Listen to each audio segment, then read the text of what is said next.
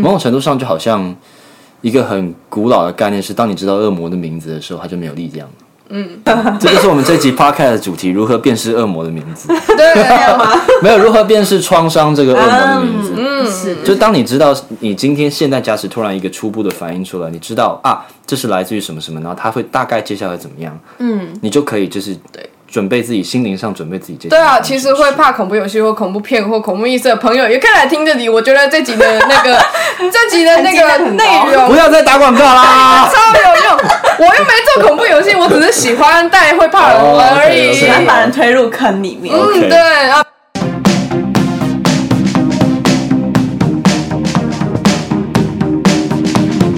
好，欢迎来到凯尔西的调教室，我是凯尔西。我们今天邀请到我们的来宾是 Lawrence，然后还有不定期出现的搭档是大卫，欢迎。Hello，大家好。Hello，我是 Lawrence，我是从高雄上来的。Hello，大家好，我是大卫，我是新竹，然后我现在开始在这边做不定期出没的干话搭档，OK？就是专 专门为了那个节目制造一些不正经氛围的大卫，这样。没有，不是为了节目，本来就是本来就不正正经啊没有错，对。只要把他请来，这里节目一定是特别的有趣。我这我就不，就像我们刚刚讲的干话，讲了一个小时，到现在才开始录音。有吗？现在已经是一个小时零五分钟了。哦不好意思 所有干话。没错，然后全部都不能用。大家全部都不能播搞什么东西啊哦。那个音频是一定会被剪掉的。好啦，我们切入正题吧。我们的成长过程中，或多或少都有受伤的经验，不管是身体上的皮肉伤，或者是心灵上的创伤。我们在受伤的当下，或许没有能力去改变什么，也许我们很小，就是年纪太小，或者是没有能力反抗之类的。但当我们有能力了，或者是长大了之后，那些伤也许都有某种程度正在影响着我们的生活。那影响也不一定是不好的，但我觉得要能去看见创伤带来的影响，或是它带来的改变、带来的情绪是不容易的。所以在这一集当中，我们会谈到创伤，也会谈到创伤知情，那也会谈到一些创伤的自我觉察。我觉得创伤知情的解释的话，很适合用一句话来说，就是知识就是力量。那知情表示说你知道创伤所带来的影响带来的改变带来的，anyway 不知道，反正就是当你拥有创伤知情的能力，你也就拥有复原力了。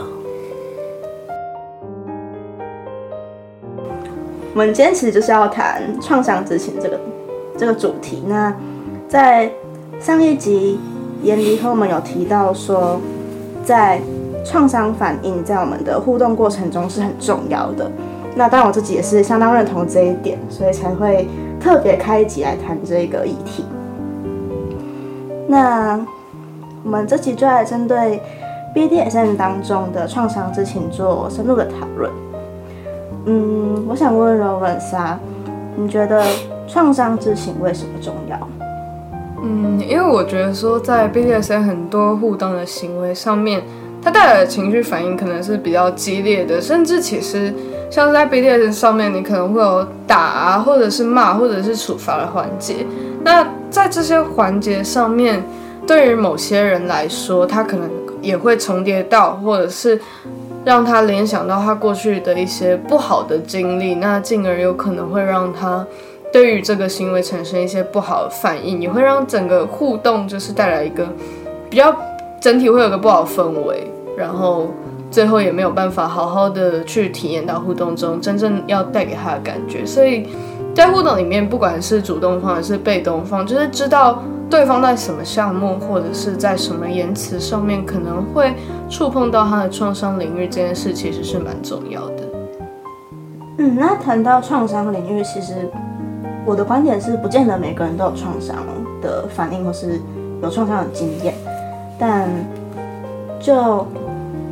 呃冒昧的问，就就你个人而言，你有在这件事情上有什么样的经验吗？如果不方便说，没有关系。我自己是有一些状况没有错，然后但是我的互动对象，也就是我现在一对一的伴侣，他是完全对于这些东西都知情，然后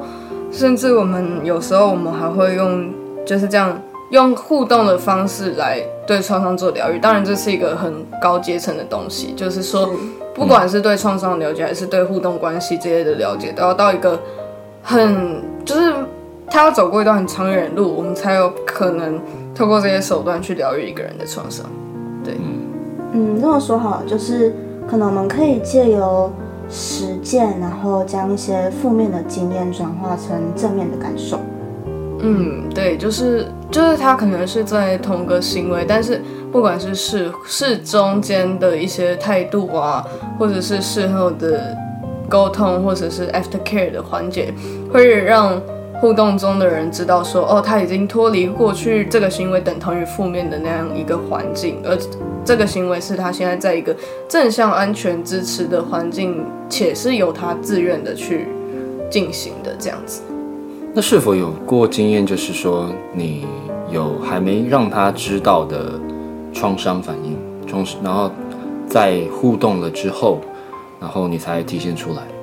嗯，其实相对起来讲，其实比较还好，是因为我们在建立这样的一个关系之前，我们对彼此的了解其实都是就是很充足的，我们才有开始进行互动。我们原先不是一个互动的关系，我们是先对彼此有就是比较深了解，所以才大概发生过什么事情，互相双方都是知道的。我觉得还蛮重要，也许更重要是对于你对于自己的了解，你对于自己的创伤反应。对，其实我在最近在社群上面，我会有在留一些言。其实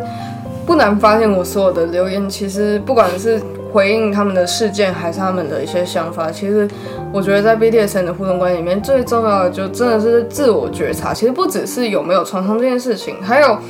你的创伤的经历的当下，你的心理机制产生了一个什么样的反应？比如说，你当时你很恐惧，但是你压抑，压抑之后，那个情绪变成一个麻痹的状态。那这个麻痹的状态，你可能是察觉不到自己的情绪，你也察觉不到外界的变化，你就会把有点像把自己关在一个小世界里面。那很多年之后，你如果还就是去翻起那段记忆的话，你也有可能会触发同样的防卫机制。那这个防卫机制其实是会一直持续，在你接收到各种外界讯息的时候，会一直影响你。比如说，你会可以就会去屏蔽掉某些负面的声音、某些负面的讯息，或者是对你不利的东西。这样就是它其实是会留存一个很长的影响。所以，除了知道发生什么事之外，还是要知道就是后续，比如说你的防御机制，或者是你后续的影响，还有最重要的就是你需要什么，你想要什么。这所以这是对于自己的这种了解，然后再加上跟对方的沟通，所以就是等于是你们刚开始互动的时候，就是不会完全不会触发到这部分。嗯，基本上不太会有这个部分。对。嗯，那刚刚提到就是我们可能在因创伤会有一些防卫机制啊，那呃，我所知道的是会有所谓的战逃僵，就是有几个 F 嘛。嗯嗯。就是。Fire flight，对，yes，就是你一开始会用很激烈的方式去应对，然后再躲避那个情境，然后最后呈现一个麻木状态这样的感觉。就每个人应对的方式不一样。那，呃，我自己的话是到很多时候在互动过程中，我发现我有一个不太对的情绪，然后可能我的主动方发现了，然后我自己还没发现，然后一直到最后事后结束才就是主动方就问我说：“你刚刚是不是哪里怪怪的不舒服？”就哎，好像有吧，可是我也不知道我怎么了。嗯，然后再从这个情绪去反思，说，哎，是不是哪个行为举止、哪句话触碰到我的创伤体验？嗯，对。然后我觉得还有很重要一点就是，假设真的在互动中触碰到对方的创伤经验，而造成对方有一些相应的防御机制，很多人有可能会觉得那叫做自己的问题，主动方很有可能会自责。对，没有错。对，主动方很有可能会因此而自责，觉得自己是没有把握。完全抢了我的台词，因为我本来想来讲的就是这个东西。对，但是对我想讲的就是，那真的不是你的问题，因为那个是他过去经验累积下来，所以他在那个当下，你可能刚好只是讲到一个 keyword 或者怎么样，但是其实那个东西可就是他不并不是你的错，对对，嗯，就不是你的错，对。即便说那个创伤已经成为过去，但是那个感受还是会留存一个痕迹在那边。它会被某些东西触发，就是触发你的创伤经验，然后会有情感的反应，有的时候会导致整个人处于失能状态。对，就要看每个人的严重程度，就是严重程度不一样，就是因为有些人他们的他们可能对于创伤的反应是很严重，那他们可能还会在医学上有诊断说有创伤后压力症候群。那有些人他在创伤之后，他是说他没有出现典型的症状，但是有可能代表的只是他压抑的很深，嗯，就是。他压抑的很深，他变成其他的防卫机制，比如说他并不是会被一些关键字或情境触发，他说不定是他自己在，比如说面对某些外界讯息上面，他的处理就会跟一般人不一样。他比如说他可能会扭曲或者转化或者转移对象，或者去投射一些东西。所以在了解就是每个处理方式，虽然我们今天不可能一一列举，我们不是上那个什么创伤反应防御机制的那个课堂吗？对这样就是我们不可能一一去列举，但是因为每个人经历的事情不一样，他发展出应用方式不一样，所以在互动的过程中，互相去就是了解对方中间到底是怎么样的一个过程，以及对方现在对于这件事情的一个状态，还有会被影响的程度。因为有些人其实即使他发生过事情，他有些人是已经在长长远的过程中，他其实已经用一些方法让自己渐渐脱离这些的影响，但是有些人还是在那个影响里面，他所以你就要分开去看，不是代表说哦有创伤你就一定会被触发，或者是你一定会怎样哦不，有人可能已经慢慢去脱离他的影响，像。我自己现在基本上，我我自己是比较不是那种触发型的状态，我就是、我自己就是我刚才讲的那种比较是转为其他的防御机制型的那种概念，所以对，也不是说我们今天讲的就是去套用到全部的状况，因为每个状况真的就都是不一样的。那我提问一下，就是你在回，就是当你辨析到你碰到某些事情的反应和别人不一样的时候，你是怎么去回推说，哦，这个是源自于创伤？这个问题心比较，理学，这个东西就比较，这个东西就比较复就学杂一点。心理学，其实对，其实就是你要先去看说哦，比如说你对某些事情的情绪是会有转化，比如说你的情绪原本可能是难过、委屈、不安，那你可能会转化成冷淡、疏离、愤怒。那这这中间的转化过程是，比如说你在当时的创伤情境之中，你表现出难过、恐慌、不安，会让当时的情境，因为人其实在创伤的那个过程中，他们最需要就是那个应急。他们一定要有一个方法去应对那个外界的情状况，而不是表露出自己的真实情绪。因为你真的表露出自己的真实情绪，外界一直往你这样冲过来，然后你自己一定必须要筑起一个防卫。你如果就是在那里一个弱小可怜、无助的在那里哭，那一定是不可能可以解决事情。所以在你当下采取的那个防卫机制，很有可能就会延续到你后面。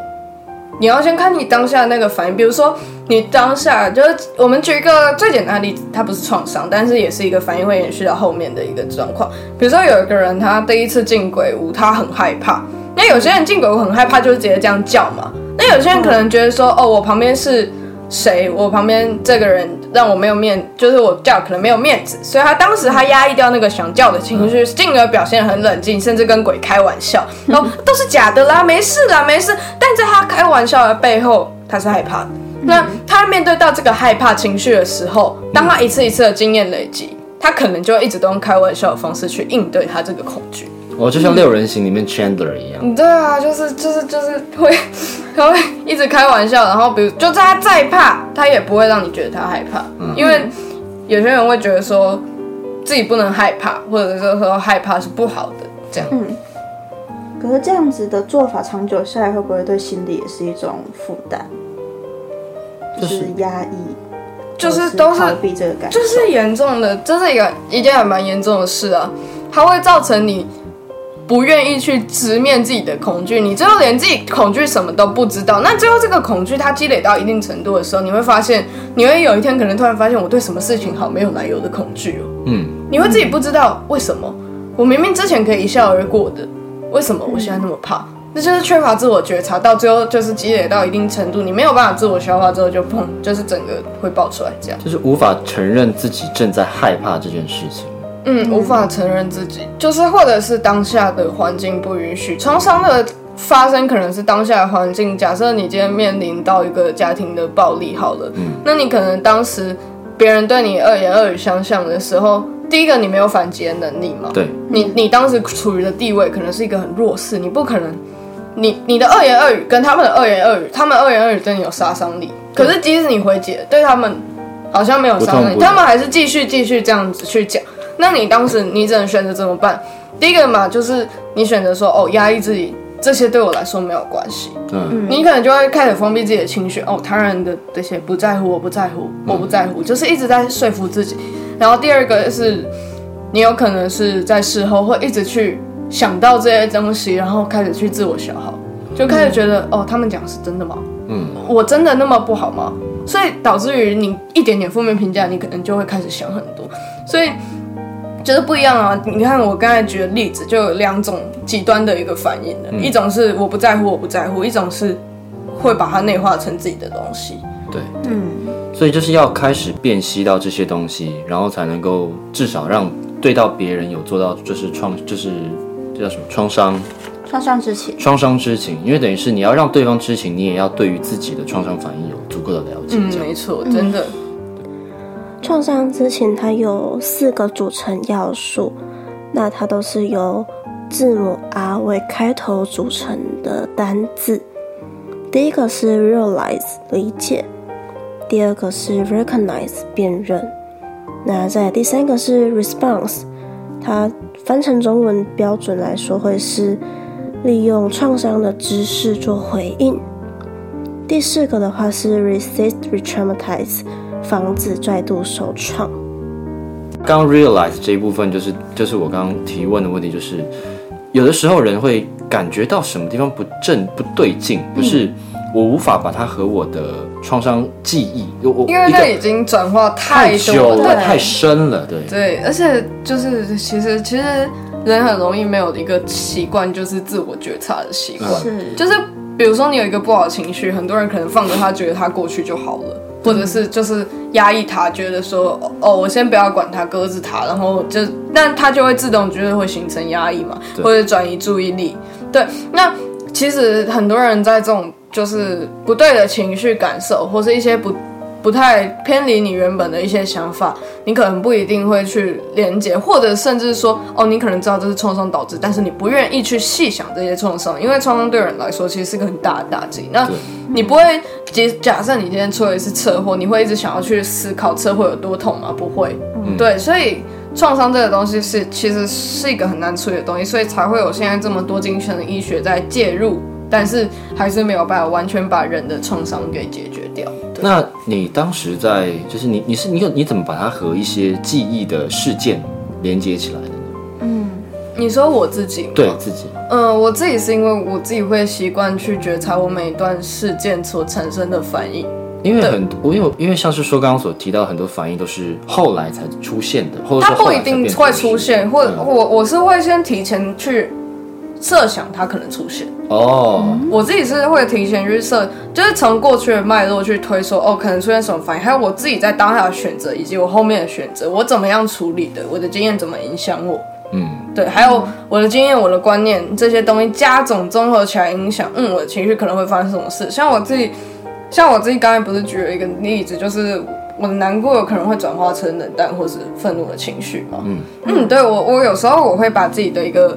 就是焦虑不安，嗯，我我其实是知道我当时原先的情绪是焦虑不安，但是我并没有办法完整的去把这个焦虑不安表现出来，反而是我会用说，哦好，那那现在就先这样，或者是我我现在有点不高兴，那就这样，然后或者是用一些比如说吐槽啊、骂人啊这样子比较愤怒的情绪去表达，去让我的焦虑不安不要表现出来，所以有时候不一定是我不知道，不是我不知道，而是我知道，但因为有一些坎的关系，哦，我没有办法表现出来。嗯，对我昨天，我昨天在 Twitter 有发一篇文章，就是说，就是在讲，就是软弱这件事情。因为我自己不喜欢表现出来的原因，是因为在我应对很多事情的时候，我会觉得人应该要是坚强的。嗯嗯，对，你会有不愿意承认自己软弱的时候吗？我会不愿意承认啊。那你会有就是说，就是说你有创你有创伤反应了，然后再回去追溯它是哪个核心记忆的时候，你会有不愿意承认哦，是因为那时候我是软弱的状态。应该说，我会尽量让我自己去用一个比较，嗯，比较攻击性的姿态面对曾经的记忆。就是我会觉得我现在有能力了，我是一个可以反击的状态。嗯，对，所以我会觉得说，嗯，面对之前的记忆，我想我我是有能力去反击，但是其实它会让我变成说，会让我觉得，嗯，这个对我来说可能是一个仇恨，因为我觉得要反击，所以是仇恨，而不是我曾经受过的委屈。嗯，我会用这样子去转化我的一个难过的情绪，让自己不要是一个软弱，不要是一个被害者的姿态，嗯而是我是有能力的，而是去反击的。那长久来说，这个仇恨情绪其实对对对自己也也是一种消耗。对，对，其实这个仇恨也不好，它一直留在留在那一边，然后它就是一直囤积，一直囤积，一直囤积，但到最后你会发现，你没有办法实际的真正对于你的过往改变些什么，你的仇恨会变成无力。对，所以除了仇恨之外，也许是说不是以仇恨的角度，而是说承认当时的确当时的确当时某种程度上自己是无力的，其实是会比以仇恨的角度切入更好。或因为我觉得要承认自己软弱，其实是最最勇敢的一件事。对，像我对我我我说我昨天还是前天，我发了一篇文章是就是在讲这件事情，然后我后来也是跟我我的伴就慢慢在沟通这件事情，然后我觉得要承认自己软弱，其实有很关键的一个点是你要知道你身处的环境是安全的，而不会因为说你没有去反抗，你没有做出什么举动，去就是做什么去抵挡外界，然后外界就会去对你做些什么。你要先知道这个环境是安全，即使你承认你是软弱的，偶尔就是你躲在你的角落哭，他不不一定会有人就是去干扰你，或者说去对你做什么。要先感知到安全，当然这个安全其实是一个很抽象的感受。对你有时候自己一个人，即使你你房间没有任何人会进来，你也不觉得自己是安全的。嗯，然后或者是说，就是你有时候即使有互动的伴侣在旁边，他一直告诉你安全、安全、安全，你也不觉得是安全的。所以那个安，每个人对于安全感的那个定义，就是拿捏，其实是是一个很主观的感受。对，它是一个很主观的感受，而且你过去发生过越多让你不安的事情，你未来再拿到安全感的管道会越来，就是假设一般人可以拿到安全感的管道是。假设有很多条嘛，嗯那在你过去发生一些事情之后，你会觉得这不安全，这也不安全，这也不安全，你慢慢排除到你得到安全感的管道可能会变得很窄或者很难，门槛就是很高这样。嗯当你的安全感的来源越来越少，你就越来越不敢去尝试。那你少了尝试之后，他们可能潜在的给你的安全感也会越来越少。嗯，但其实就是一个恶性循环，甚至有人就是会因为感受不到安全感，所以越越越越感受不到，越不去尝试，越不去尝试就越感受不到，然后就会就真的最后真的完全没有办法去应对这样。所以就是在将创伤经验去连接核心记忆的时候，必须要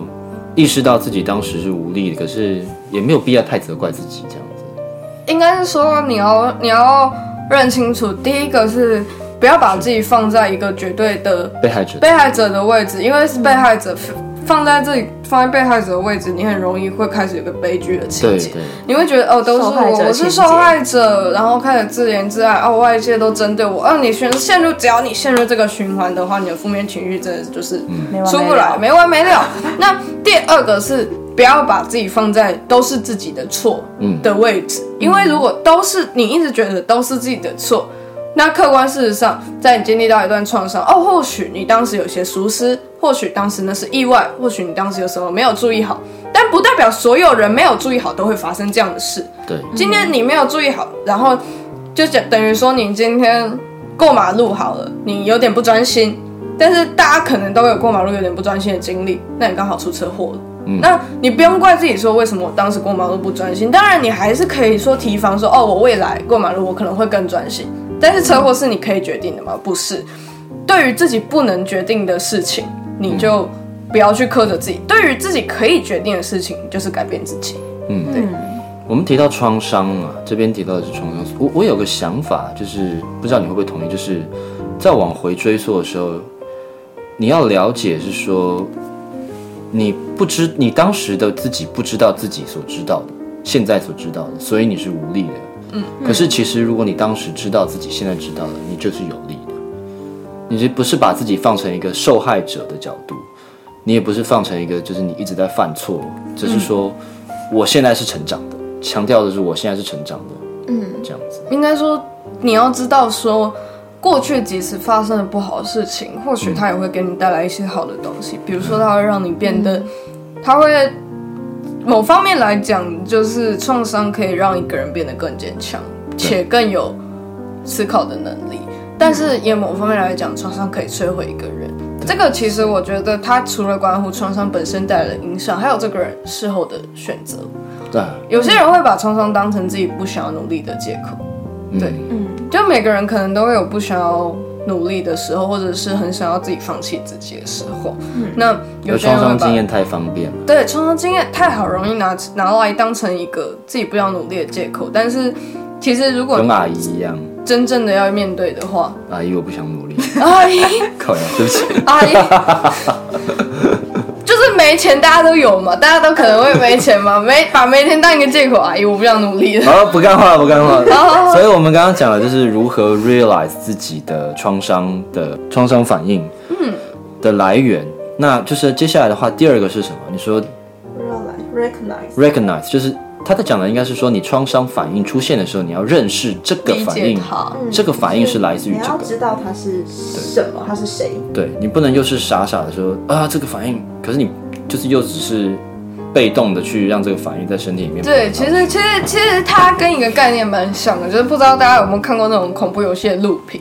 就是恐怖游戏为什么会恐怖？你不知道什么时候会有鬼冒出来。然后呢，有一些人呢，他们就会开始就开说，哦，前面有鬼。哪里哪里出来？如果他把鬼的长相哪里哪里出来写清楚，其实虽然鬼还是一个可怕的东西，对对，就像双重反应，它还是一个可怕的东西。但是在你先前，你知道它会这样出来，你知道它会从哪里出来，你其实相对的就比较不会那么容易在面对到它的时候手足无措，因为手足无措很容易让人逃避。嗯，你看到一个可怕的东西，你第一个反应，人本能的反应就是逃。嗯，那。当你要真正去面对的时候，你一定要先预知说，哦，这个可能会有什么，就是 Coco 我刚才前面所讲的，我会先去预知说可能会发生的一些情况，对，然后再去预防说，哦，好，那如果遇到了，我可以怎么做？比如说遇到这个鬼啊，我可以我可以打他，或者是我可以物理攻击他，就是恐惧源自于火力不足，没事，好，就是你可以去意会到，哦，自己这次可以怎么做。因为一次一次会比会比之前更好，对。所以就是当你可以辨识说这是某个某个东西的创伤反应的时候，你就知道接下来会发生什么事了。你就其实心理上可以准备到底是什么。某种程度上就好像一个很古老的概念是，当你知道恶魔的名字的时候，他就没有力量。这就是我们这集 podcast 的主题：如何辨识恶魔的名字？对，没有吗？没有如何辨识创伤这个恶魔的名字。嗯，是。就当你知道你今天现在假使突然一个初步的反应出来，你知道啊，这是来自于什么什么，然后他会大概接下来怎么样？嗯，你就可以就是对。准备自己心灵上准备自己。对啊，其实会怕恐怖游戏或恐怖片或恐怖意识的朋友也可以来听这里。我觉得这集的那个 这集的那个内容，不要再打广告啦，超有用。我又没做恐怖游戏，我只是喜欢带会怕人而已，喜欢把人推入坑里面。嗯，对啊。是没关系，这边在讲的就是 response，它是一个放在三，因为这边是你要 recognize 之后，你可以知道问题是发生在哪。那你可以就是提前去做一些，就就是知道它是什么来源，然后可以做一些让这件事情反应减缓的事情，大概是如此，对不对嗯？response 它是什么呀？嗯，如果是以美国创伤知情照护中心它所指的 response 的意思，中文来说是利用创伤的知识做回应。它是说在政策流程，或是说嗯实务工作上的运用，然后和创伤相关的知识。那在圈内的互动关系，当然就是最重要的是你要先做到自我觉察、自我认识，透过你对创伤的理解，你先理解它了，然后在你后来互动过程中、实践过程中，你要怎么样去照顾好自己，或者是当你是身为主动方，你要怎么样去照顾你的被动方。这边指的创伤知情，呃，不只是主，不只是自己，因为对方你要让对方知道，就是然后而且这边自己和照顾者。是是是，对，所以对方也是，也可以就是你辨识了，然后让对方知道，然后让对方给予你所需要的回应，这样子算是就是 response 这边吗？算是吧，也有可能是自己对于自己这个东西的一个反应，比如说，嗯。当你感受到一些不太好的情绪，比如说，呃，这个情绪可能会让你感到极大的一个恐惧，嗯。你要去因应这个恐惧，嗯。就是比如说我去直面说，好，我现在很恐惧，嗯。那恐惧的时候我需要什么？我可以让自己怎么样不恐惧？比如说去书写自己现在恐惧的情绪，嗯去抒发自己现在恐惧的情绪，或者说把它用画啊，把它用什么东西去表达出来，然后事后自己再回去看，嗯，这是我的恐惧，我要跟我的恐惧共存，我要知道它，我要明白它，我要告诉自己我这些恐惧的来源，并且它可能我要知道它可能还会持续一阵子，它不可能很快就结束，但是我知道只要我每次慢慢的去跟它共处，跟它和解，我以后一定会慢慢好起来。那对于在你有创伤反应出来的时候，你会，你有和就是你的你的关系对象现在有沟通出，你有让他知道你有就是要他做些什么事情吗？我目前是他会非常非常紧的去拘束住我，或者是压住我。圈内的事，圈内解决。圈内的事圈内的事，圈内解决，没有错。对，然后通常会以一个前面比较严厉的姿态去说，嘘，安静，现在就是一段安静的时间，嗯对，安静，面对自己的恐惧，安静，但是我在，嗯。但是这里是安全的，但是安安静，现在不是去讲，不是去怪，不是去哭，不是去吼叫，嗯。现在是一段安静去直面自己恐惧的时候，而不是把恐惧向外界输出，这样。几乎就是黑暗中的一道光的感觉。嗯，这种概念其实我觉得需要 sub 自己很配合，嗯，真的要很配合，因为其实这个这样子的一个模式，它很大的主体就是在 sub 那一段安静的时间内，他到底有没有把这个讯息接收进去。嗯，所以这并不一定是用每个人，有有的人可能需要当一直去讲，一直去讲，一直去讲很多东西，比如说不是你的错，嗯。比如说过去了，对，但是有时候就是可以知道在那个安静里面去感受，因为不去透过言语，言语会一直透过大脑一直要去想，一直要去组织语言，没有在那段时间里面是把你的大脑完全留给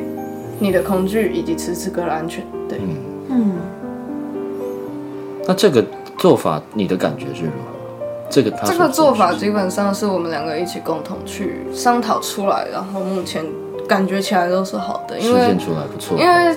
因为我自己会喜欢拘束这个东西本身，其实就是它本身带给我很蛮大安全感，所以在面对我自己的恐惧或者是不安的时候，它才有用。对，嗯，其实就每个人适合的情境不一样，每个人适合不一样，也有可能有人他是适合说在那个当下给他一个人的空间，嗯，对，有人，然后也有可能有人在那当下给他发泄的空间，他需要大哭，需要大叫，嗯，就每个人适合的方式会因为他曾经的一些防卫机制，沿着他的经验去就是解决。像我自己是因为就是我自己可以清楚知道我那时候明确要去感受什么东西，嗯，对我可以去平衡那个安全与恐惧的状况下，可以使用这个方法。那如果有人会发现，其实可能那个当下是很失衡的状态的，情绪是很失衡的，你的负向可能会占满你的整个思绪。嗯，对。那这个时候可能会需要，就是他不是让你安静的自己去平衡，而是他去告诉你，或者是去带你做一些比较正向的举动，比如说他会去握着你的手，他去牵着你的手，然后或者是他去抱着你，然后或者是拍你，或者跟你讲一些正向的话。对，有些人可能会需要那个当下是这样，或者有些人需要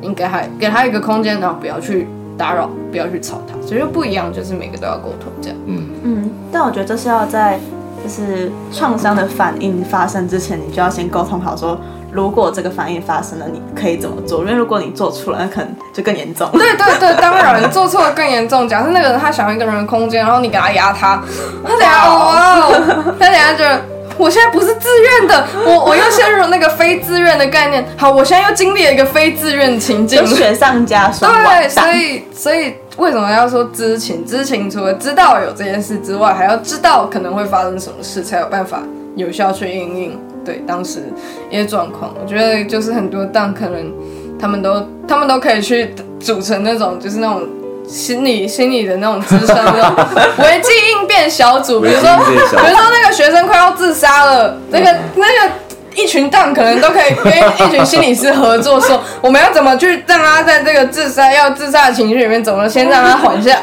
嗯，对，说不定他们都做得到，这样好像可以哦。对，好像可以请他们去。那大概十个会同意先把它吊起来。那他们谁有这个能力啊？他们可他们可能会先被那个举举举报，哎，举报你不是在学这个吗？你不是在学这个了吗？这个是节目的那个彩蛋，是不是？没关系，节目彩蛋，对，记得看看 C 调，把它解进去。记记得那个最后可以用个节目彩蛋是，就是近日多名的 在校园危机处理案件当中，竟敢闯入校园，并且提议把要自杀的学生吊起来，这究竟是什么样的处理方式？现在教育局已经针对他们的行为做出严厉的批评。哦，我们圈内又要被偷拍了，Oh my god！哇，对，有没有被偷拍了？偷拍事件，那我们继续追踪下去。好，那我们再接下来就是是避免再次受创。我猜他他讲的东西是说，有的时候假使是一个东西是你的 trigger，你的触发点的话，那你不去了解怎么回事，但是不断的去触发，其实状况是会变糟的。可是其实很多我认识的人哈，也包括我自己，我嗯会很长的去，可能就犯贱吧，就重复的去踩自己你可以把可能。去掉，好，对我就犯贱，嗯，对，我就是会重复的去踩自己的点，嗯，然后让那个痛苦的负面经验重复的发生。可是，呃，我这么做可能有个原因是，讲啊，就是我要让自己觉得说，我现在在经历这件事情，已经不再是我当初那个受伤的情境，嗯，嗯。对吧、因为这边他在避免再次收窗的意思，我觉得可能跟你讲的有点不太相同。因为你讲的那个比较像是在呃一种创伤的治疗方法是洁铺路敏，铺路铺路性减敏的嗯那个对疗法，就是，嗯。可是其实如果是以自己来做，它其实有可能会反效果。对我在想，我刚你在讲的一开始在讲的时候，我就想说，你确定它有可能会加强说你有安全感。吗，压抑情绪，或者是加强说服自己没什么，对，嗯，或者是让自己沉溺，就是这两种反应。这其实还蛮蛮危险，就这么做是有危险性，有风险。对，有风险。因为以我所知的话，这东西必须要在一个非常安全的环境，你去做这件事情，然后必须要立刻给你补足足够安全感。比如说你在假设你去智商好了，嗯，然后比如说你在从假设今天你会很怕在暗暗的房间里面，那你智商师他灯给你关掉，然后智商师人会一直在外面，那他是有专业这个知识跟技能。假设你在里面发生了什么不好的反应，他在那个当下还有立刻办 立刻有办法进行危机处理。但是如果今天只有你一个人，或者是假如他是你的伴侣，但是他不一定有这个危机处理的 skill 的时候，你真的不能轻易的尝试。或者是他不了解你这方面的那个状况。嗯，对，所以其实有时候身为主动方要有非常强大危机处理的能力。应该是说互动的双方都有责任，不能把责任都归给主动方，说哦，主动方要知道啊，主动方要掌握啊，主动方要处理。No，你自己也要处理你自己，那是你的责任。对，对，而且因为像是我是我是 rack 的实践者，有风险意识的，对对对，有风险意识的嘛实践，对。那他的话，他其实是非常强调双方要很了解这件事情发生了之后会有什么风险。嗯，我会让我会跟你讲，可是你的心理运作的话，它的风险价值是落在心理运作的话，就没有办法在我跟你，就是我我让我跟讲给你听的这部分。嗯。嗯，对，因为毕竟它不像癫痫啊，或者是说蚕豆症啊什么之类的。显的症状，嗯，对，就是你没有经历过这些事情，我而且我也不知道，你也没有和我说的时候，嗯，我是不可能了解的，我也不可能每一个实践对象都假设说，就问他说你有没有这种类似的冲动经验，因为有时候这样问其实有点冒犯人。嗯，对对对，呃，这可以避免再次受创，就是互动双方在如果以 BDSM 的角度，就是互动双方被动方要了解自己创伤的反应有什么创伤的问题，然后要跟主动方讲，那主动方必须要把这件事放在心上。被动方会做一件事，就是他不讲，然后他叫他的主动，他就是直接跟他进行那样的互动，然后他互动结束之后，就把这个责任全部推到主动方的头上。嗯，这是蛮常见的哈、很常见这种不负责任的被动方，虽然说不是针对说是被动方这个角色不负责任，而是有很多人会利用被动方的名义去不负责任。嗯对他原本他可能就是一个不负责任的人，他只是扛着这个牌子是不负责任。当然也有很多人扛着其他的牌子是不负责任，比如说有一些比如说信邪教的人，他就扛着说哦这个是我们宗教的教义，然后去做一些可能就是不太好的事，但是或者是说就把责任说哦没事啊，这都是。神的旨意啊，教主的旨意，对，所以很多人都会这样不负责任，也不只是被动方，但是被动方在这一块呢，很有可能会因为想要去怪罪一个人，因为在曾经的创伤里，你没有办法一直去怪罪同一个人，对就是即使你怪罪一个人，你也不能对他做什么了。对，嗯即使你真的怪罪他，你也不可能回到那个当下的情境去真正的怪罪他，所以你可能会借由这一次一次，你会去投射这个怪罪到那个对方身上，去不负责这个责任。对，在回忆的过程当中，不断的强调这件事就别人别人做错了，就比如说他又对他踩到你的点的时候，你就你是故意去让他踩，其实这个词应该叫做投射性认同。你刻意去让他做某件事情，然后来验证你的一些反复的猜想，嗯然后让这个东西对你来说更根深蒂固。对，如果你想要一直去重复这个情绪，就是他这样就是错的，就我就是受害者，嗯就是他的错，都是他的错。同样的，都是我的错，也有可能会反复的被一直去运用。比如说，就是、比如说刻意去做一些某些人讨厌的事情，然后他真的讨厌你了，他都讨厌我，都是我的错。对，有可能会这样。这个就是在那个克里理论里面有讲投射性认同。对，接续刚刚就是防止创伤再度发生嘛，那我想谈谈几个在圈内的实践互动当中可能会发生的状况，那就是提供大家做一个参考。你刚刚有提到，呃，就是不同的项目可能触发的一些创伤经验会不一样。是啊，是不是嗯，像常见的可能 SP 嘛，那你被打的时候，可能因为痛觉，那就会勾起可能有的人过去有被家暴，或者是强迫的接受暴力，可能被霸凌、被打这种类似的经验。那 TK 的话，我自己有时候会觉得说，会有种被抚摸，然后勾起被性骚扰的那种创伤。被性骚扰的状。对，因为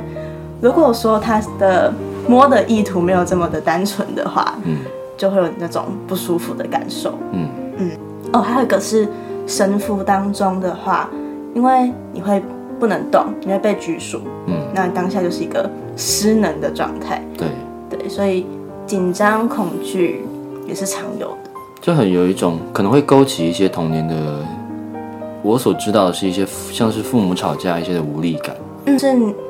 你面对那个情绪张力很大嗯的气氛下，让你无能为力。嗯嗯，然后，如果你的身心是有受创的话，可能在未来你在接触这些项目的时候是有机会被勾起的。嗯嗯嗯，没错。然后我想讲的还有两个，一部分是讲那个言语羞辱的部分。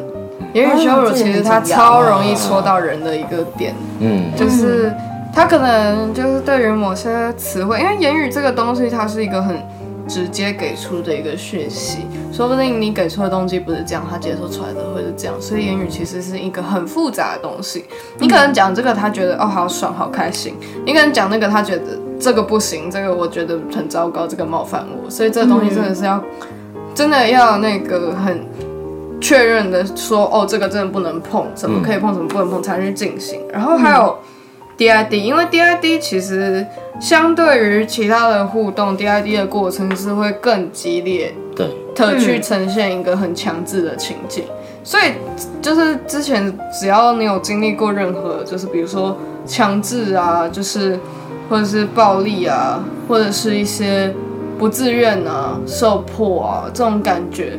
那很容易会，它会因为 DID 情境它本身会营造出蛮强的一个恐惧。所以，这个恐惧感可能对某些人来说是喜欢且乐在其中。但是，如果你经历过一些类似的恐惧，其实很容易会勾起那个回忆，会变成说，哦，他人好像在对着你施加某些事情，而你却没有话语权、没有反抗能力的时候，就是其实有时候这个恐惧会被勾出来，并且去放大。这样，嗯，我觉得这在 DID 情境当中最可怕的地方是，当你试图反抗，但你却做不到的时候。那个当下是，你会感觉到自己真的非常的无力，并且甚至有可能会重现当时的一些情景的一些片段。这样，出发点就是出发点，当时被急，就是碰到出发点的时候，不只是说我们不能只是说哦，因为我们可以说安全词，因为理论上可以说安全词这件事情，应该是会给你 empowering 的，你会你会被赋权的，所以 BDSN 的 play 才会有可能是有。有治疗的能力，可是我们不会说它是个治疗手段。嗯，对。那这是说，可是说有些人的状况会强烈到，他创伤经验被勾起的时候，处于完全不能自我。嗯，他会处于不能讲话、不能反应。那这个时候其实就会很危险，就是对方不知道到底他是什么状况。嗯，对。那我想知道，我想问一下，所以你有碰过或是呃有什么经验是语言羞辱的？然后你就是你刚刚所说语言羞辱，碰到别人的点这样子。你说我自己，我自己，我自己在互动的过程中，对对对，我自己其实我自己的我自己的雷点其实算是蛮多，但是其实我自己算是，嗯，我自己比较不太一样的点是，我会看动机。嗯，你的动机只要跟先前的动机是不一样，我就会视为不一样。哦，嗯，就是这个人的出发点。假设你们同样讲了同样的一个词汇，所以动机不一样，基本上我会直接把它判定为不一样。可以举个例子吗？比如说你同时在讲一些侮辱的话，好了，当中或许他可可能可以很直接的去对应或者是 match 到曾经被怎么样形容过。比如说有些互动的过程中，但可能会说哦，你看你现在自己这样子，这样这样这样，哦，你现在看看你自己的样子。让然后让他感到就是羞耻或者是嗯就是羞辱的感觉嘛，那可能他会联想到哦我自己很糟糕的过程。假设父母也跟他讲说，你看你现在这个样子，嗯，你看你现在颓废成什么样子，别人都比你好那么多。那在当在这个情景里面，你看你现在怎么样子？你出去外面可以见人吗之类的？嗯，那可能会反应哦好我自己，所以我自己真的是这样子吗？所以所以你也这样说我，你也这样说我。嗯，那那我自己他可能会很容易内化，说把互动的一些言语羞辱去当真，嗯，他可能会当真，并且把它内化成他自己自责的循环的一个部分，嗯，对，嗯，对，这个这个这个是举例啊，不是我自己的那个经历，我自己的经历真的是真的是那个要付费解锁的。我的话是我不能算是说真的跟圈内的 play 有关，可是他是在圈，他在互动的过程中发生的，就是当时和我的互动对象。他其实很害怕蟑螂，对，但是他只和我有说他怕蟑螂，而且这个时候不是跟 play 有关的过程中讲到的，他只是有经有不经意的提到这件事，对。那后来过程当中的时候，因为那一次的时候是我在盯他算课内的书，嗯，然后等于是说已经知，就是已经他应该要看完的部分，然后我只是在逼他重新再算一遍。在我面前算一遍，对，然后一点一点去算，我要确定他真的有读进去。然后他写一段不对我就打，写一段不对我就打。那后来是突然间他就整个人停，他就是整个人停住，完全停住，完全停住，对，没有，那时候是你先出去不知道干嘛，拿衣服还是什么吧，然后你回来的时候我就定格在那你？边我说是你吗没关系，我自首，？OK，自首。我自首。然后各位观众，凯尔西自己自首，不要不要说是我揭他的底哦。嗯没关系，我怕蟑螂众所皆知。OK，好。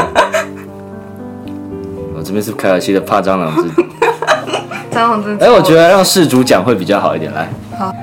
然后我就是被吓到定格啊，嗯然后我真的就是，而且我是直接离开我原本在，原本是趴趴在地上写，我直接就站起来，然后就僵在那边，整个立正站好。嗯，然后，然后大卫进来的时候，我就泪眼汪汪看着他，然后他也就一一脸不知道不知道发生什么不知道发生什么那一。瞬间我只想说，这么不想写作业吗？有必要？就是数学题生不出来，有必要哭吗？然后就问我说：“哎、我怎么了？”然后我不说话，完全就不说话，就是直接被吓到定格，什么话都说不出来。然后接着我就被抓去一顿打，嗯，超委屈的。他觉得超委屈，可是对我来讲的话，因为我完全不了解什么状况，对我来讲就是你不写作业，你在你在哭，这个时候就只能惩罚，原则就很简单，对。那这个的话，就是一开始的话，我们并没有圈，就是非常了解他，就是对于看到像是蟑螂它的那种反应，它跟创伤可能没有太大的关系，可是 它跟圈内有关，它跟知情有关，它跟知情有关就是知。情。假设今天你有一些比较干扰因素啊，它可能就是像像如果在互动的过程中接到客户电话，我会整个直接爆炸。啊，对，接互动过程中，假设今天过程有一个不同不得不接的电话，我会整个直接爆炸。对，就是我我我不能对客户爆炸，但是你会看得出我脸色真的是超级难看，就是这样可能会觉得自己到底做错什么。对，所以我们后来就是有讨论出一个一个做法，就是他可以失能，可是他失能成必须要跟我讲一句话，就是那一句话是让我知道他现在发生的事情跟调教无关，跟我们的互动无关。当那件事，当他那句话说出来的时候，我就不会以互动的，就是圈内互动的角色在看所有的事情。嗯，对，要不然的话，嗯、突然之就是一个调教的过程中，突然 sub 有点反抗，或是态度变差，这太好，这个解释太方便了，对，太方便了，你知道吗？就是欠打，而且我也不知道他到底在 bright 还是要怎样，我也不知道，对。我怎么知道？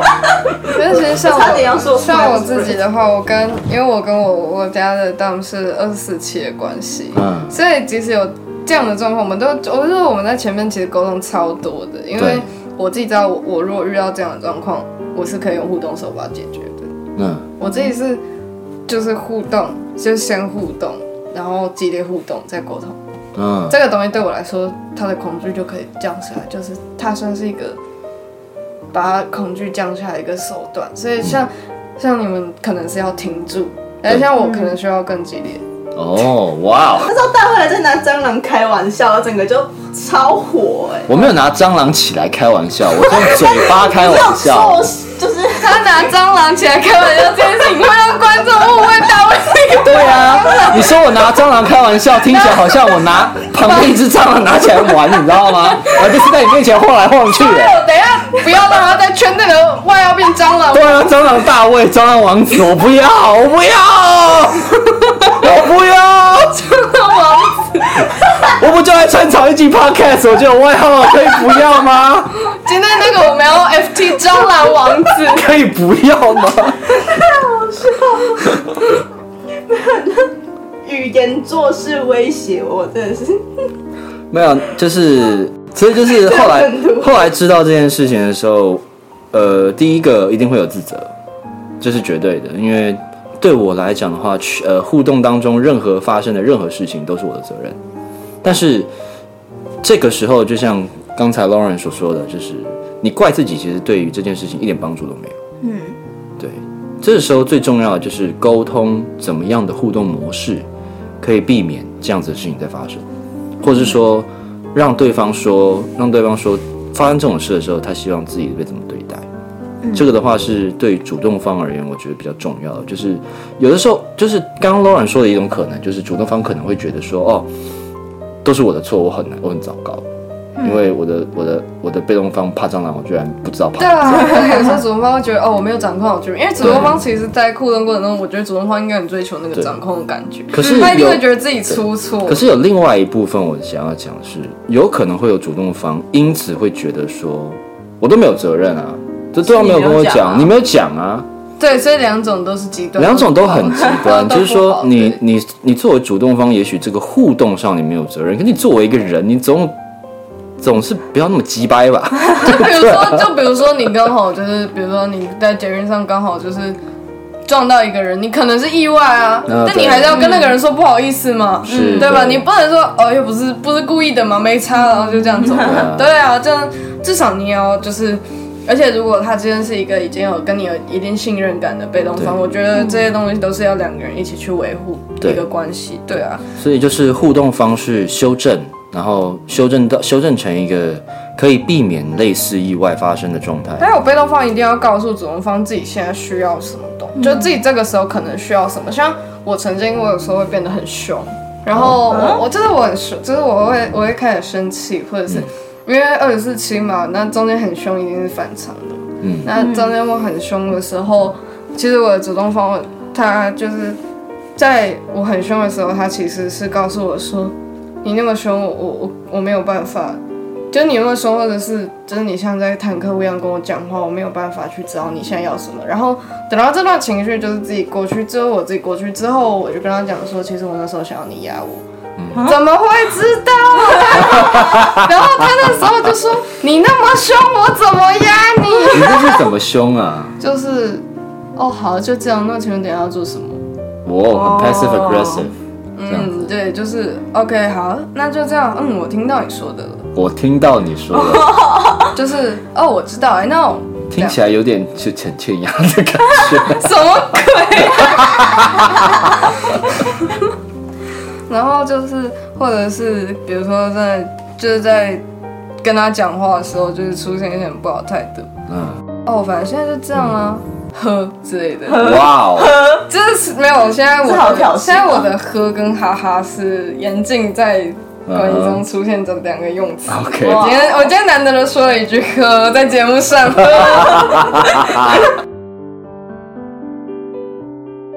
那我想补充，就刚刚的 蟑螂事件，啊哈，你要干嘛？我不是有说，然后那个，然后就是在被打的时候还是怎样，的那个前后，我有说我不要之类的，嗯然后，然后当时我几乎是没有听到，是没有意识到这件事，完全没听。到。然后我就，然后我觉得我事后要深深的反省，自我表达不够清楚这件事没有，因为你是完全我我完全没有听到，对，声音就是不够大声。对啊，就是真的要喊停的时候，要能明确的表达，不然就会对很强。所以呃，这边提到这个的话，就是也有另一种做法是，因为那时候我跟他的规则是红绿，就是最标最标准的红绿灯嘛。对，那如果为了避免类似的事情发生，可以用一种呃不断的积极主动同意的方式，就是像是说他想还可以承受的时候，就是还可以承受的时候，手上就拿着鞭鞭子，嗯嗯嗯。他鞭子只要是一放下，就是等于是不行。或者是他可能就在那个创伤底下，其实你可以设定一些比较符合人类本能的反应，嗯，就是让他去应对。比如说你创伤的时候，你你可以一直拍旁边的东西，就是你如果真的不行，你就拍地板三下，对，你就疯狂这样子去拍，或者说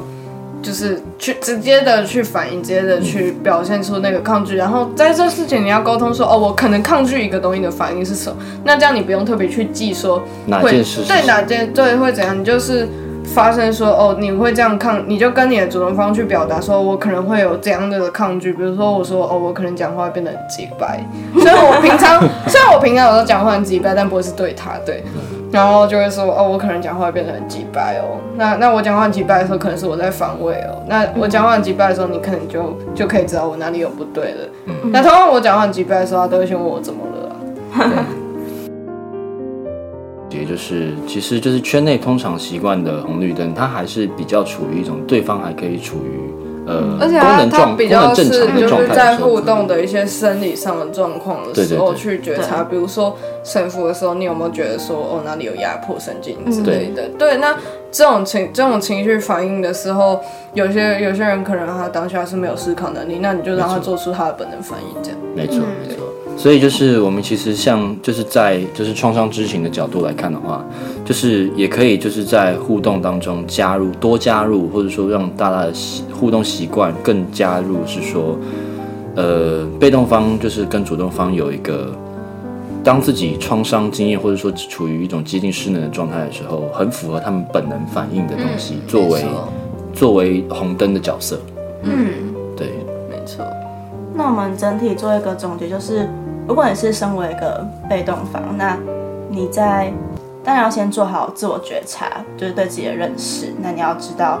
可能自身过去有什么创伤，或者是在哪些反应上是对应到什么。那在跟你的互动对象，就跟你的互动对象的资讯交流交流上面也是很重要的。嗯嗯，那身为主动方呢，哦，身为主动这好难说。身为主动方就是你要非就是假使知道对方有这个状况的时候，你必须要和对方就是沟通出的互动模式不能够只有是红绿灯这样子的言说的方式，就是叫暂停。嗯，对，你要提醒对方，也许对方也很抗拒叫暂停这种事情，那就是有一些其他的手段，像是不断的主动同意，或是说用一些比较，就像我刚刚说的，就是对方符合对方创伤反应的，就是方式去叫红灯，对。然后在创伤发生的时候，就是创伤经验被勾起的时候，就是要有一个健康的态度。这件事情不一定是谁的错，我们的重点是想一个新的互动方式，让我们的下一次互动不会再勾起他的创伤反应。嗯，这个远比这一次到底谁犯了错还要重要。嗯，没错没错。如果你是很想要和这个人经营长期的关系的话，嗯对。OK，好，那就是在刚才总共提，就是提到说，就是嗯，互动中的创伤之情里面，其实就是最重要的还是跟自己沟通，以及跟对方沟通。嗯，你要先学会跟自己沟通，才会学习把自己的东西表达出来给对方，然后对方一样要学习去理解，而不是持一个不理解或者是一个哦这没什么的一个态度去面对创伤这件事，因为创伤对于每个人他本身就有不一样的影响程度，对，所以就是这总共说所讲的东西，其实就是环绕着理解自己、理解对方、跟自己沟通，and 跟他人沟通，就这样。那我最后回到创伤知情这个主题来说，呃，我把理解、辨认，然后回应以及防止再度受创，在圈内的运用说的清楚一点好了。就是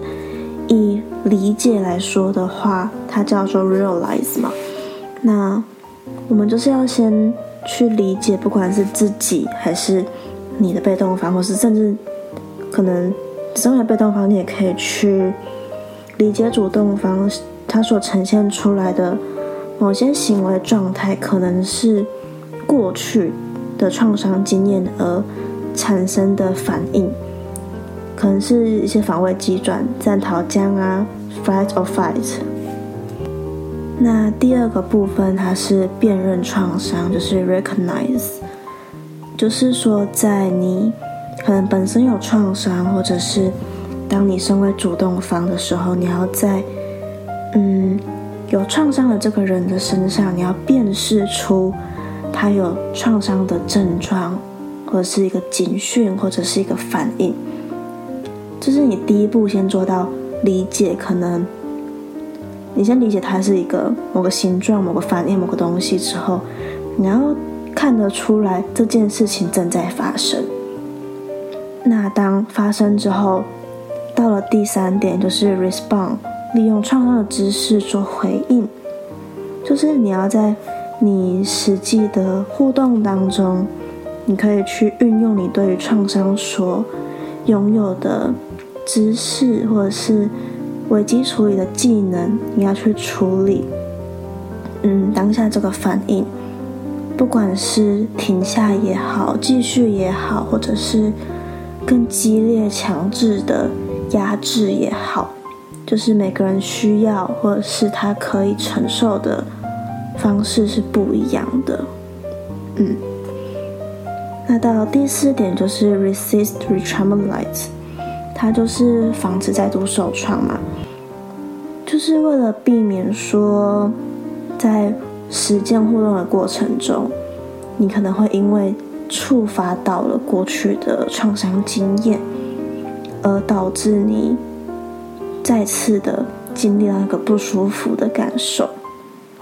所以，我们可能尽量不要在不安全的情况下就去，嗯，做那种可能会触发创伤反应的方式。当然，如果说你是专业人士，或者是你确认说这个环境足够安全，你身为一个 dom，你确认你的 sub 足够的信任你，或者是你身为一个 sub，你足够的信任你家的 dom，那你可能可以尝试说，我们试试看，可能去做，呃，会觉得不舒服的那件事情，但是。但是必须让你知道，说现在已经不再是那个会让你受伤、会让你感到不舒服的状态。你现在已经没事了，你安全了，然后我一直都在。嗯，大概是这个样子。那在创伤之前，它有几个比较核心的概念是你要建立。安全而且正向的关系，嗯，他是提了说安全嘛，安全很重要，不管是你人生的安全还是心理的安全，都是重要的。然后再是信任，你对彼此都要有信任，你才可以有办法去做到我们刚刚说的那四个 R 的部分。不管是你在资讯的透露，然后交流，甚至是你到了实际的互动当中，你有了创伤反应的时候，你要怎么做？这都是需要一定的信任的。那接着是支持的部分，就是不管是不管你身为主动方、被动方，都要建立说相互理解，然后。我接纳你有这个情绪，我接纳你曾经有过这样子的创伤。那接着我支持你，支持你走出来，陪伴你走出来。那接着讲的是合作还有互助，就是在双方的互动当中，我们要是平等的，在在面对说。创伤这件事情上面，不是不要因为说你可能好，假设我身为一个 dom，那我可能在一个健全幸福的家庭环境中长大，我的求学过程中一路顺遂。那当我看到一个曾经受伤的 sub，我就觉得说他是卑微的、低贱的。No，别这样。那在面对创伤的时候，并不是单方面的付出、给予，或是单方面的努力就可以做得到的。当你身为是受创者的那个角色的时候，你也要给出一定的信任、一定的权利。你要让对方可以去知道你发生什么事，让对方去承接你。对，就是如果你是身为受伤的那个人，那当然，身为另外一方的话，你也要去相信对方给了你这个情绪的时候，嗯，他等于赋予你的权利，就是说，但是你们沟通好，说你们可以做什么嘛？那。假设是以 Lawrence 提到的，就是他赋予他的当权利，在他状态不好的时候，可以强制他、压制他，大概是这个概念。然后接着提到的是赋权，就是 empowerment，然后发声 voice 跟选择 choice。其实他讲的就是你要重视每个人他的复原能力。就我们生生而为人都是有能力让自己好起来的。那不管你在哪一个角色，都要去帮助自己或是帮助对方。恢复那个他可以选择的能力。为什么这么说？就是其实很多创伤的当下，你是无能为力的。所以当你长大了，你脱离那个环境，脱离那个情境的时候，你是有自主权去选择说我要怎么做的。我要离开吗？我要反抗吗？还是？我要选择沉默。嗯，那最后一个的话就是，不管说这个人的文化背景、历史，还是说他的性别，在我们接触到一个有创伤的人的时候，或者是当你知道自己有创伤的时候，嗯，我希望可以去试着做到，你要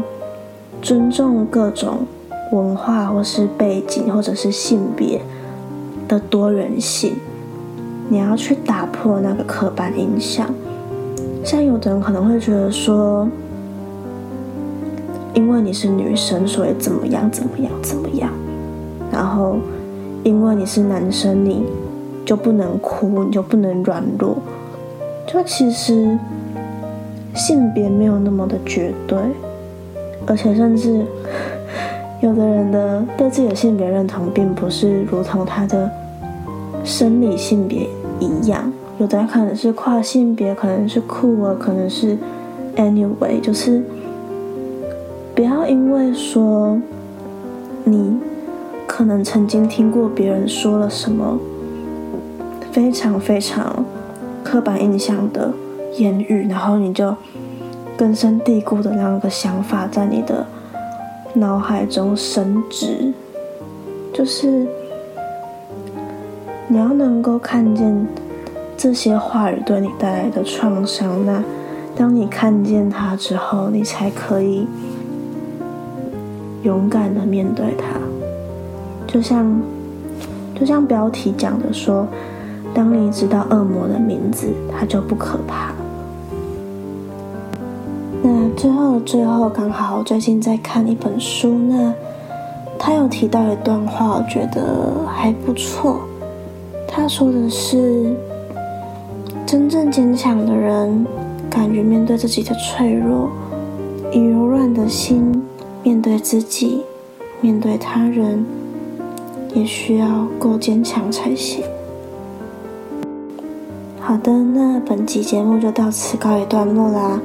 谢谢我们的搭档、来宾，还有收听的各位听众，谢谢，拜拜。